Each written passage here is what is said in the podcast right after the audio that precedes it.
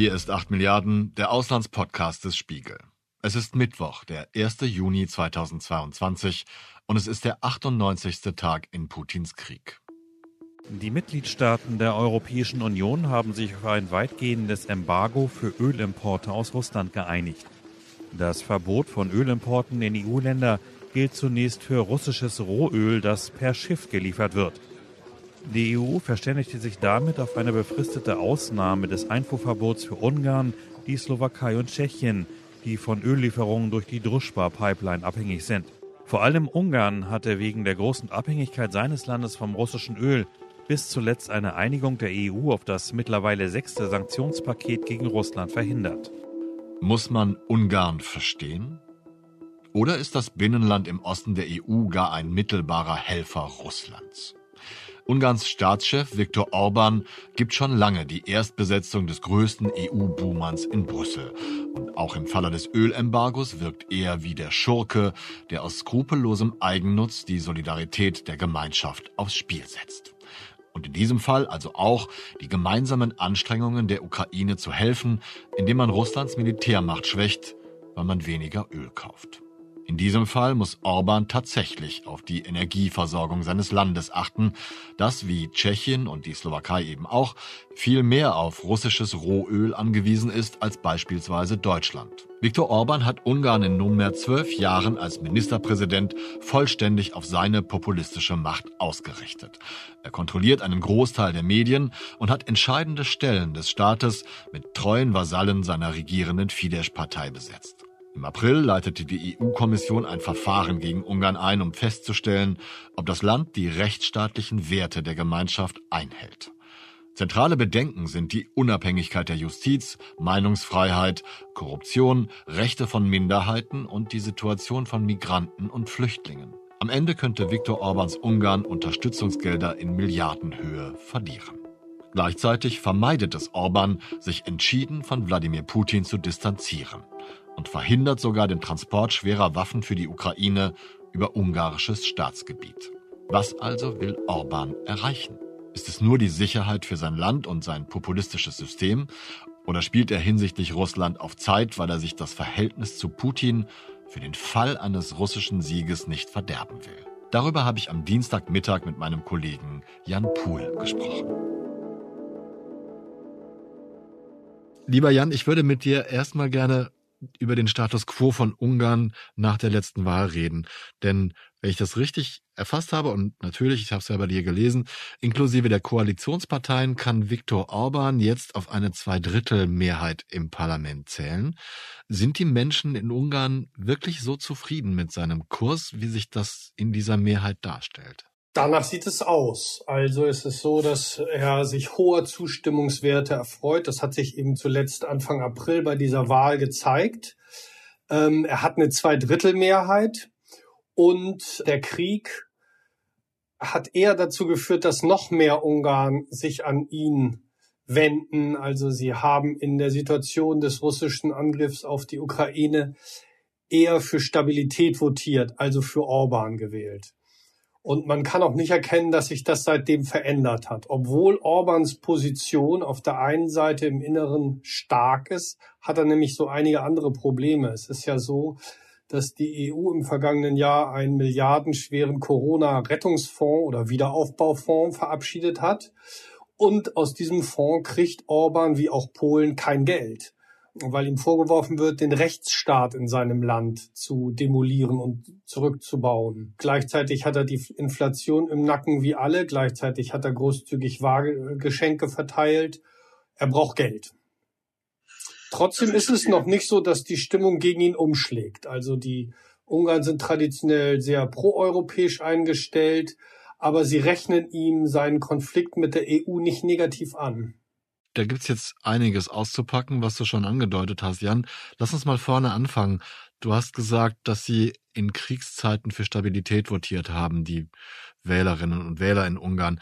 Kannst du einschätzen, wie groß die Rolle des Krieges für die Wahl, für den Wahlausgang äh, insgesamt gewesen ist? Es hat was Spekulatives, aber ich glaube, dass Orban vom Kriegsausbruch zynisch gesprochen eher profitiert hat.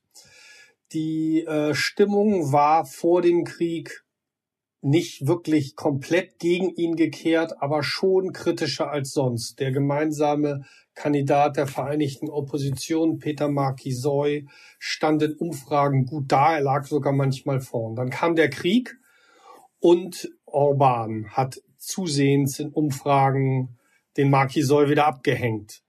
Er hat das Ganze auch geschickt propagandistisch flankiert. Orban beherrscht ja im Grunde 90 Prozent der Medien. Peter Markisoy ist zum Beispiel im staatlichen Fernsehen eigentlich nicht vorgekommen, mal eine Minute oder so, während man da jeden Abend äh, Viktor Orban bewundern kann. Es ist so, dass Orban suggeriert hat, dass wenn Markisoy regiert, regieren würde, dann sofort Ungarn in den Krieg gegen Russland eintreten würde und ungarische Soldaten gegen die russische Armee kämpfen würden. Also er hat im Grunde eine existenzielle Bedrohung von Leben und Tod inszeniert und das haben die Leute offenbar gekauft. Für die ging es offenbar plötzlich um die Rettung ihrer Söhne und Väter. Also haben sie für Orban gestimmt. Dieses Wahlergebnis zeigt auch, wie stark Orban eben die Medien beherrscht, wie stark er den, den, den Luftraum der öffentlichen Debatte beherrscht. Und wie sehr er sein, sein Volk schon konditioniert hat. Denn du hast gesagt, sie haben das ganz offensichtlich geglaubt. Das sieht ja auch danach aus, aber es ist trotzdem eine relativ hanebüchene Geschichte, oder? Weil im Grunde kann Ungarn doch gar nicht, ohne den NATO-Bündnisfall auszulösen, in, in der Ukraine gegen Russland kämpfen. Absolut, genau so ist es. Ungarn, äh, das ist eine abstruse Behauptung. Aber sie wurde geglaubt. Ich habe Freunde und Kollegen in Ungarn, die raufen sich die Haare. Journalistenkollegen, die sagen, ich hänge meinen Job an den Nagel. Gegen diese Lügen kommen wir nicht an. Wir kommen gegen diese, die, gegen diese Propagandatuba, die äh, Viktor Orban in der Hand hat, auch nicht an. Er beherrscht praktisch die kompletten Medien auf dem Land. Er beherrscht den staatlichen Rundfunk und das staatliche Fernsehen. Dagegen ist kein Kraut gewachsen. Da können wir schreiben, was wir wollen. Also eigentlich wollte ich diesen Vergleich erst am Ende dieser Folge ziehen, aber das ist schon so ein bisschen ähnlich wie in Russland. Zumindest kommt es mir so vor, oder? Also das ich bin sehr, ich bin nicht für solche Vergleiche, weil sie, glaube ich, ähm, eine Verwischung erzeugen. Also Orban mag ein autoritärer Herrscher sein, aber er wird gewählt. Die Wahlen sind vielleicht nicht fair, aber sie sind frei. Das haben internationale Organisationen äh, bestätigt. Aber es werden da keine Oppositionellen vergiftet und die Leute kommen nicht wegen Demonstrationen ins Gefängnis oder so. Also es gibt da aus meiner Sicht große Unterschiede. Energie ist ein sehr ernstes Thema. Das ist kein Kinderspiel, es ist ernst. Das heißt, erst brauchen wir Lösungen, dann die Sanktionen. Uh, du hast gesagt, Viktor Orban braucht Geld. Vielleicht gehen wir da nochmal in die Tiefe. Das sind ähm, die Wahlgeschenke, das sind die Vorhaben, die er hatte und die fehlenden Corona-Milliarden der EU, die er bisher noch nicht bekommen hat, richtig? So ist es ja. Und ich glaube, akut drückt ihn sehr, dass die Inflation die ähm, Energiepreise natürlich in die Höhe treibt. Oder eigentlich ist umgekehrt. Die steigenden Energiepreise treiben die Inflation in die Höhe und senken die Kaufkraft. Und das ist ja immer grundsätzlich seine Pose, die er einnimmt. Er ist der Beschützer der Ungarn und der ungarischen Familien. Er sorgt dafür, dass die ein auskömmliches Dasein haben. Und dazu gehört eben auch, die Energiepreise gemäßigt zu halten, die Kaufkraft hochzuhalten. Und dafür braucht er Geld. Und deswegen kann er auch dem Ölembargo nicht zustimmen, wahrscheinlich, weil das ein höherer Kostenfaktor wäre. Ganz genau. Er hat gesagt, das ist eine Atombombe für die ungarische Wirtschaft. Und ähm, die gilt es natürlich zu verhindern. Die EU geht zu weit. Sie überschreitet damit eine rote Linie. Ich war mit einem Kohleembargo einverstanden, weil es uns wenig berührt. Aber es gibt da eine rote Linie, sogar eine doppelte rote Linie, weil uns die EU mit einem Embargo für Öl und Gas ruiniert. Aber sie beharren darauf und genau da muss man Stopp sagen. Ein Vorschlag in dieser Form wäre wie ein Abwurf einer Atombombe auf die ungarische Wirtschaft. Er ist auf billiges Öl und billiges Gas aus Russland angewiesen, weil er einfach ein einem Binnenland vorsteht, das keine Seehäfen hat und an dieser Druschba-Pipeline hängt und von dort aus Russland sein Öl kriegt und weil er eben auch mit diesem günstigen Öl aus Russland eine Handhabe hat, die Verbraucherpreise, die Preise seiner, seiner Untertanen für seine Untertanen niedrig zu halten. Er macht das seit Jahren, subventioniert er Gaspreise und sogar manchmal Lebensmittel. Das hat er zum Beispiel vor der Wahl gemacht, hat er Grundnahrungsmittel subventioniert und die Preise festgeschrieben. Und er subventioniert eben auch Energiepreise. Und dann vor Jahren gab es das auf den Energieabrechnungen. Da stand dann, sie zahlen so und so viel Forint an Energiekosten für dieses Jahr ohne die Tätigkeit der Regierung wären es so und so viel, also natürlich mehr. Er wird im Inneren, und darum ist er sehr bemüht, ja nicht als autoritärer Herrscher da wahrgenommen, wie wir ihn sehen, sondern er ist der, er ist der gute König, der dafür sorgt, dass es dem Volk gut geht. Ja, das hast du schön gesagt, weil gerade als du das mit den, mit den Lebensmittelpreisen und so weiter erzählt hast, habe ich mir gedacht, so, kein, kein Wunder, dass er beliebt ist zu Hause wenn er, wenn er sich so ganz offensichtlich um den Geldbeutel seines Wahlvolkes äh, sorgt. So hat er übrigens auch sein Ölembargo verkauft. Also das ist, er hat gesagt, Ungarn ist in Gefahr, Ungarn und die ungarischen Familien sind in Gefahr, wenn diese wahnsinnige EU ein, ein radikales Ölembargo verhängt, dann steigen hier die Preise und unsere Wirtschaft kollabiert. Und dann hat es diese Einigung heute Nacht gegeben und dann hat er auf Facebook gepostet den Satz, ungarische Familien können heute Nacht ruhig schlafen. Und dann geht's weiter, dann entfaltet er, wie er das verhindert hat, dass die EU, also es war ja in dem Fall gar nicht er alleine, sondern es gibt ja auch noch andere Binnenländer, Tschechien und die Slowakei, wie also er da diesen Kompromiss ausgehandelt hat. Also ich, ich muss an dieser Stelle tatsächlich ein bisschen Respekt zollen, weil das hat er sich über Jahre und Jahrzehnte relativ clever aufgebaut, diese Position, oder? Ja, natürlich. Er ist ein Populist. Er ist kein sinistrer Gewaltherrscher, sondern er sorgt sehr gut dafür, dass es Gründe gibt, für ihn zu sein. Und ich könnte mir vorstellen, dass die Ungarinnen und Ungarn das genauso auch gutheißen. Also, dass sie das Ölembargo beziehungsweise das Veto, das ungarische, gegen ein umfassendes Ölembargo auch gutheißen. Davon kann man ausgehen. Die Ungarn sind prinzipiell proeuropäisch, wie ich schon sagte. Dass Orban seit Jahren im Streit liegt mit der EU, das rechnen sie ihm nicht negativ an. Also es ist so, dass er ja nicht nur wegen der Corona-Milliarden im Streit liegt, sondern seine es geht um seinen, seinen Umgang mit dem Rechtsstaat. Es geht um Korruption im Inneren. Das alles wird schärfstens aus der EU kritisiert. Er hat ein Rechtsstaatsverfahren nach Artikel 7 am Hals deswegen. Er könnte, Ungarn könnte theoretisch sein Stimmrecht verlieren in der EU. Orban ist weitgehend isoliert. Er musste die ähm, christdemokratische Parteienfamilie verlassen. Die wichtigste Nachricht sei, dass sich die Ungarn am 3. April entschieden hätten, sagte die Budapester Justizministerin Judith Varga. Die Menschen hätten das Artikel 7-Verfahren verfolgt und der Regierung in Bezug auf Europa den Rücken gestärkt. Die Bevölkerung wisse, dass die Taten der nationalkonservativen Regierung Ungarn gut täten.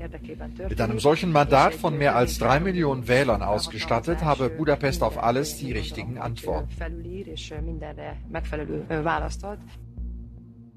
Das alles führt nicht dazu, dass die proeuropäischen Ungarn sagen, nee, den wählen wir nicht mehr, sondern er, er schafft es immer oben aufzubleiben.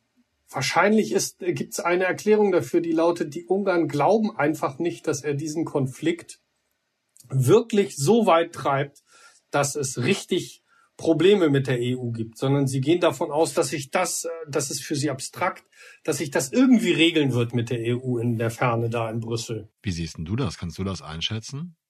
Ich glaube, dass er sich in, gerade dabei ist, sich stark zu isolieren, obwohl natürlich jetzt nach diesem Ölkompromiss von heute Nacht sich alle oder von Montagnacht sich jetzt alle darum bemühen, die Einheit zu beschreiben. Ich glaube, dass Orban den Rückhalt verliert. Also er ist, wie gesagt, aus der christdemokratischen Parteienfamilie raus und sein alter Bündnispartner Polen geht auf Distanz. Es war lange Zeit so, dass Polen und Ungarn sich gegenseitig versprochen haben, sich gegen Sanktionsbeschlüsse aus der EU zu beschützen per Veto.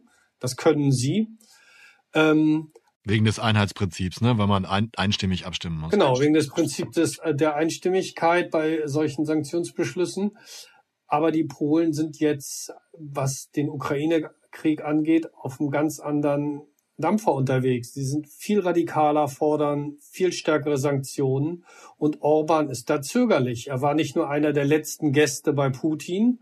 Er war auch, er hält, wie gesagt, am Öl und am Gas fest. Er verhindert, dass Waffen über ungarisches Territorium in die Ukraine transportiert werden, weil er behauptet, es würde sein Land daran hin, davor schützen, in den Krieg hereingezogen zu werden. Die Polen machen das ganz anders. Die Polen können gar nicht genug Waffen liefern. Und da hat es schon ähm, ein Visegrad-Treffen gegeben, das geplatzt ist deswegen. Also ich glaube, Orban steht nur scheinbar stark da. Trotz seiner Zweidrittelmehrheit hat er Probleme im Inneren mit Geld und er hat Probleme mit Bündnispartnern in der EU. Ich finde das spannend mit Polen, weil äh, weil Ungarn doch auch eine, eine Grenze mit der Ukraine teilt, wenn auch nicht auf so langer Strecke wie Polen. Und eigentlich müssten sie sich doch denke ich mir jetzt so ganz laienhaft, in einer ähnlichen Situation. Ich hätte es was Angstsituation oder in einer Furcht vor weiteren russischen Angriffen befinden. Ich glaube, die Unterschiede haben historische Gründe. Viele Länder in Osteuropa haben unter russischer Unterdrückung gelitten zu Zeiten des Ostblocks. Also alle haben unter russischer Unterdrückung oder sowjetischer Unterdrückung äh, gelitten in Zeiten des Ostblocks. Es gab 1956 äh, die Niederschlagung der Rebellion in Budapest. Es gab 1968 die Niederschlagung des Prager Frühlings durch die, die äh, russische Armee mh, hm, oder durch russische Truppen auch. Es gab auch in Polen entsprechende Niederschlagungen 56 und 68. Aber die Polen haben noch was Besonderes erlebt. Schließlich gab es ja den Hitler-Stalin-Pakt. Also die Sowjetunion hat sich mit Hitler verbündet und ist 1939 zur gleichen Zeit in Polen einmarschiert wie Hitler und hat dann ein Jahr später in Katyn ein Massaker unter 20.000 polnischen Elitenangehörigen angerichtet. Tatsächlich waren es deutsche Soldaten, die im April 1943 die Massengräber von Katyn entdeckten die Nazis missbrauchen das Massaker für Propagandazwecke, ebenso wie ein Jahr später die Sowjets, die nach der Rückeroberung des Gebiets die Gräber 1944 erneut öffneten. Sie präparierten die Leichen mit umdatierten Dokumenten. Die Katyn-Lüge wurde geboren. Es wurden systematisch von russischen oder sowjetischen Geheimdienst Lehrer, Professoren, Richter, Geistliche, Intellektuelle ermordet und verscharrt. Und das ist ein Trauma, das die anderen Länder so nicht erlebt haben. Deshalb sind die Polen traditionell ausgesprochen Russland kritisch. Es wird immer Russland mit der Sowjetunion identifiziert. Das ist eine Sache. Heute gerade schreibt die Gazeta Wyborcza in Warschau, dass laut einer Umfrage die Polen das antirussischste Volk der Welt sind. Mit 87 Prozent der Befragten, die sich kritisch bis negativ über Russland äußern. Durchregieren. Regelungen einfach per Dekret treffen. Ohne das Parlament einzuschalten, ohne Diskussionen, ohne nervige Abgeordnete, die querschießen. Eigentlich hätte es Viktor Orban nicht nötig, erneut den Notstand in Ungarn auszurufen. Denn mit seiner Zweidrittelmehrheit im Parlament kann er so gut wie jedes politische Vorhaben realisieren. Aber vergangene Woche hat der ungarische Ministerpräsident dennoch genau das getan, den Notstand verhängt. Erneut. Diesmal ist der Krieg in der Ukraine der Grund dafür. Zuvor war es die Corona-Pandemie und davor die Flüchtlingskrise.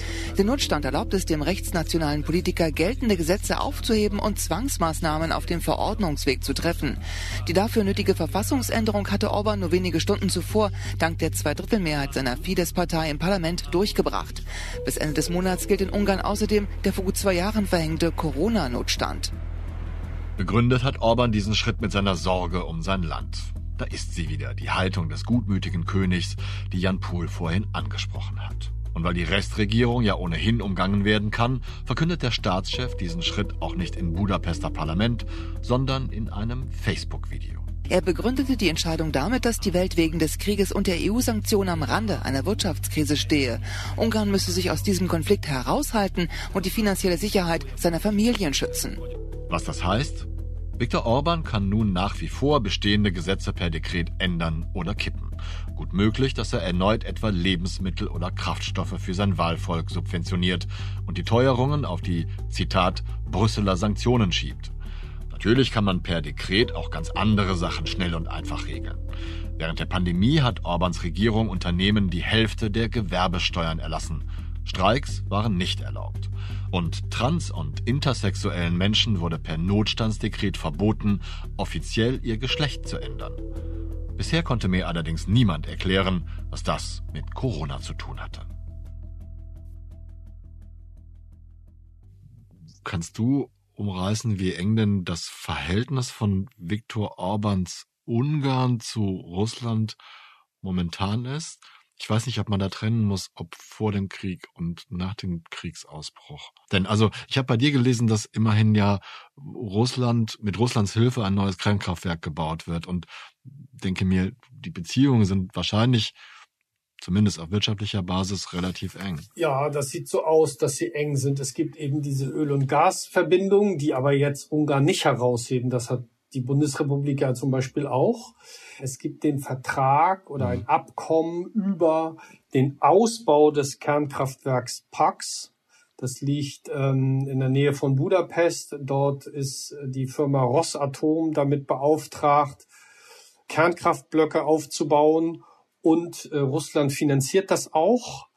Ähm, also sie sind Kreditgeber und ausführende Kraft. Und ähm, das ist noch nicht alles bis zum Ende abgeschlossen, der Prozess. Es wird noch drüber verhandelt, aber Ungarn scheint dieser Tage festzuhalten an, äh, an diesem Geschäft. Also das ist nicht unterbrochen worden. Im Gegenteil, der Außenminister wurde im neuen Kabinett aufgewertet und hat jetzt die Kompetenz, auch über Pax mit äh, Russland weiter zu verhandeln. Also es gibt enge Verbindungen, es gibt, ich glaube, Hoffnung Orban, der auf der einen Seite sich so sehr mit der EU anlegt, muss natürlich auch irgendwie seinem Volk eine Alternative präsentieren können und sich umsehen nach neuen Bündnispartnern. Und wer soll das sein in der Region? Der Balkan bestimmt nicht. China ist zu weit weg. Also bietet sich Russland an.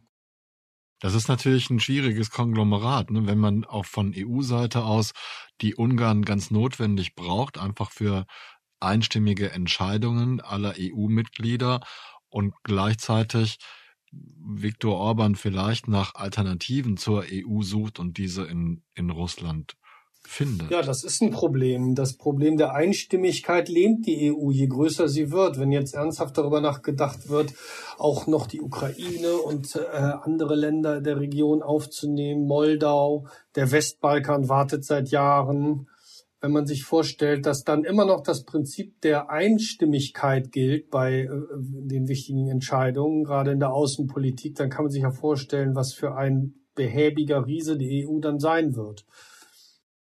Hm. Und die Reformen, das wird ja, dauern. Für die wird natürlich auch Einstimmigkeit nötig sein. Und die Frage ist, ob sich so ein Konsens herstellen lassen wird in der EU. Und erst recht in dieser Situation. Kannst du etwas über das Verhältnis von Viktor Orban zu Wladimir Putin sagen? Du hast es gerade schon ein paar Mal anklingen lassen. Vielleicht ist das auch ein wichtiger Faktor in dieser Gemenge. Also, dass es da so eine psychologische Nähe gibt, dass die beiden sich mögen und so eine kumpelige Männerfreundschaft haben, wie, wie Schröder das hatte mit Putin oder so, das kann man über Orban eigentlich nicht sagen. Ich meinte auch eher in die Richtung, ähm, kennen die sich, wissen sie, wie der andere tickt, kann man eigentlich gar nicht mehr sagen, nachdem Russland einfach mal die Ukraine überfällt. Aber ich wollte eigentlich darauf hinaus, kennen die sich in einer Geschäftsbeziehung und könnte man daraus ableiten, wie sehr Viktor Orban vielleicht das als Alternative sieht, mit Russland zu arbeiten statt mit der EU? Das ist sehr schwer einzuschätzen. Solche Treffen von solchen Staatsoberhäuptern in der Größenordnung, die sind ja immer protokollarisch durchorganisiert. Äh, das ist sehr schwer zu erkennen, ob es da Sympathien, ob es da eine Nähe gibt, eine ideologische Nähe, eine, eine, eine, eine psychologische Nähe. Das kann ich alles gar nicht einschätzen für Viktor Orban. Ich, ich würde, wenn ich spekulieren müsste, würde ich glauben, dass Viktor Orban eher ein bisschen enttäuscht ist von Russland. Russland hat in denen, der Mann regiert ja schon zwölf Jahre und in der Zeit sucht er eigentlich einen Bündnispartner alternativ zur EU. Der will natürlich nicht aus der EU und jetzt in die russische Föderation eintreten. Das ist ja Quatsch. Aber er sucht jemanden, der ein zweites Standbein ist als wirtschaftlicher äh, oder politischer Bündnispartner. Und da hat Russland eigentlich das nie wirklich so erwidert, wie er das äh, sich erhofft hat, würde ich vermuten. Es gibt sicherlich eine Verquickung von ungarischer Wirtschaft und russischer Wirtschaft. Wie hoch die genau ist, kann man sehr schwer sagen.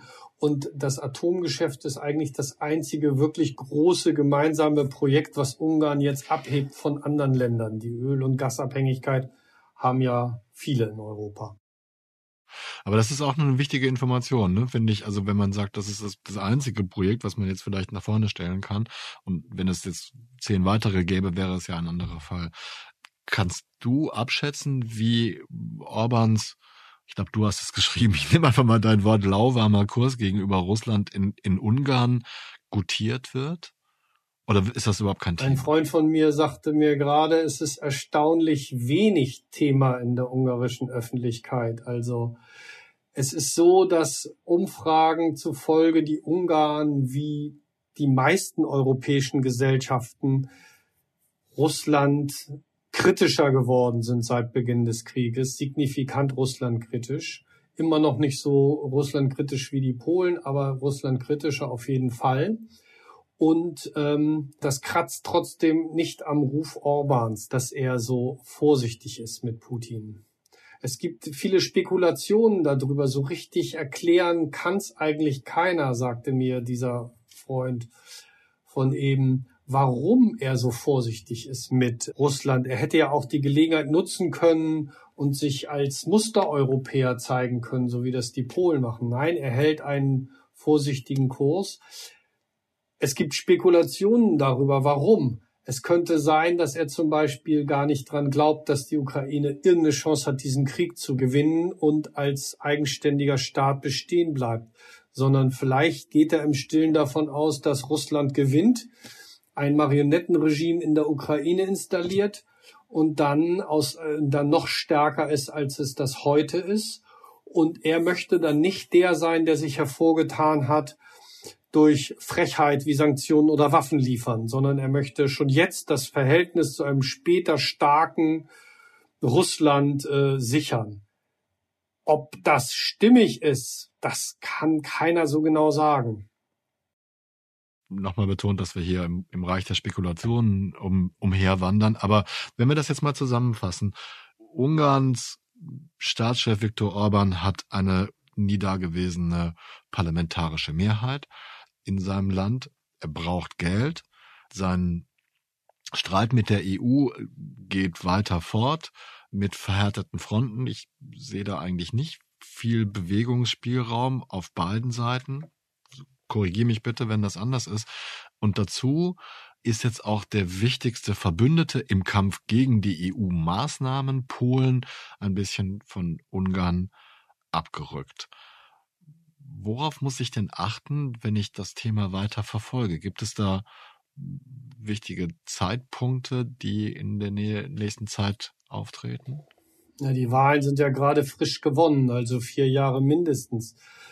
Ich glaube, was ihm wirklich gefährlich werden kann, ist eine wirtschaftliche Krise. Steigende Inflation und sinkendes Wachstum. Ungarn ist verwöhnt, was die Wirtschaft angeht. Sie ist gewachsen, wie in vielen osteuropäischen Ländern, nicht ununterbrochen, aber fast ununterbrochen. Die Löhne sind gestiegen. Aber jetzt zeigt sich, dass das Ganze auf tönernen Füßen eventuell steht, dass natürlich auch ein Land wie Ungarn, in dem der Lebensstandard in vielen Regionen noch deutlich niedriger ist als in Westeuropa, ein Wirtschaftseinbruch empfindliche Folgen für die Menschen haben kann. AutofahrerInnen, die über die Grenze nach Ungarn kommen, um billiger zu tanken, müssen seit Freitag einen deutlich höheren Preis für Kfz-Treibstoffe bezahlen. Um Tanktourismus zu verhindern, hat die ungarische Regierung beschlossen, dass nur noch Autos mit ungarischen Kennzeichen zum amtlich festgelegten Preis von 480 Forint, umgerechnet 1,22 Euro für Superbenzin und Diesel betankt werden dürfen. Die Maßnahme ist Teil eines Pakets, mit dem die ungarische Regierung den wirtschaftlichen Auswirkungen des Ukraine-Kriegs entgegensteuern will. Da die ungarischen Kraftstoffpreise die niedrigsten in Europa seien, habe der Tanktourismus in Grenznähe zugenommen und bedrohe nun die einheimische Versorgung, erklärte der Stabschef des Premierministers. Der Schutz der Sicherheit und der Wirtschaft des Landes habe oberste Priorität. Steigende Energiepreise, steigende Lebensmittelpreise treffen natürlich die Ärmeren immer stärker als die Reicheren. Und das könnte wirklich große Unzufriedenheit erzeugen, in Kombination mit Korruptionsaffären, die immer mal wieder auffliegen in Ungarn, in denen irgendwelche Leute aus dem Fidesz-Umfeld, also aus dem Umfeld von Orbans Partei oder auch aus seinem ganz persönlichen Umfeld auffällig werden, weil sie an krumme Geschäfte drehen, weil sie sich Staatsaufträge zuschanzen, bei denen zum Teil auch EU-Gelder mit im Spiel sind. Das ist, glaube ich, das, was Orban gefährdet. Also er wird sich selber gefährlich. Wenn man in Freizeitmomenten nach Aphorismen sucht und sich dann daran erinnert, dass man in der Nicht-Freizeit gerade mit Ungarn zu tun hat, fällt sofort auf, dass dieses Land ein eben solches Fable für Sinnsprüche zu haben scheint wie ich. Bitte nehmen Sie mich insofern nicht beim Wort, denn das ist allein mein persönlicher Eindruck und ich habe Jan nicht gefragt, ob das auch so stimmt. Aber es plagt mich persönlich, wenn man als gemeinsames Ziel zwingend notwendige Einigkeit postuliert, wie die EU, und danach jeder Einzelne versucht, für sich das Beste herauszuschlagen, wie Ungarn, wie Polen, wie Frankreich, wie Deutschland. Und deshalb erscheinen mir einige der Ungarn zugeschriebenen Redewendungen sehr passend. Vielleicht kann mir ja jemand bestätigen, dass diese Sprüche tatsächlich aus Ungarn stammen. Oder eben das widerlegen. Gute Nachbarn sind ein echter Schatz, heißt es zum Beispiel, und das lässt sich ja leicht auf die eigene Mietwohnung wie auch auf den Europäischen Staatenbund beziehen. Und ebenso leicht auch umdrehen. Schlechte Nachbarn sind ein echtes Ärgernis. Wer mag da widersprechen? Probleme sind getarnte Gelegenheiten, fand ich auf diese Causa ebenfalls passend. Aber am besten hat mir dieser Satz gefallen. Eine lange Hoffnung ist süßer als eine kurze Überraschung. Das war 8 Milliarden, der Auslandspodcast des Spiegel über Russlands Krieg gegen die Ukraine. Ich bedanke mich bei meinem verehrten Kollegen Jan Pohl für das wie immer gleichermaßen nette wie informative Gespräch und auch dafür, dass er in mir schon längst das nachhaltige Interesse an den Staaten Osteuropas geweckt hat. Luca Ziemek danke ich für den guten Sound dieser Folge und für die stets selbstlos hilfsbereite Art und allen Wesen, die uns zuhören, danke ich für die andauernde Aufmerksamkeit und Neugier. Bleiben Sie tapfer und gesund. Ich verbleibe bis zur nächsten Folge am Freitag, Ihr Olaf Häuser.